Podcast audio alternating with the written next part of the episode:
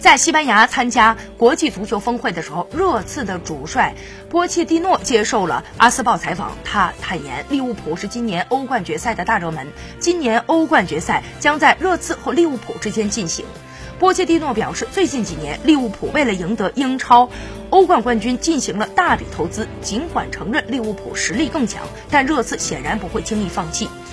波切蒂诺说：“我们能够创造历史，既然打进决赛，就一定会全力争取。我们正在准备去赢得冠军。”热刺头号射手凯恩在一个月之前受伤，目前他已经参加了训练，并且有可能在欧冠决赛当中复出。波切蒂诺对凯恩的恢复情况比较乐观。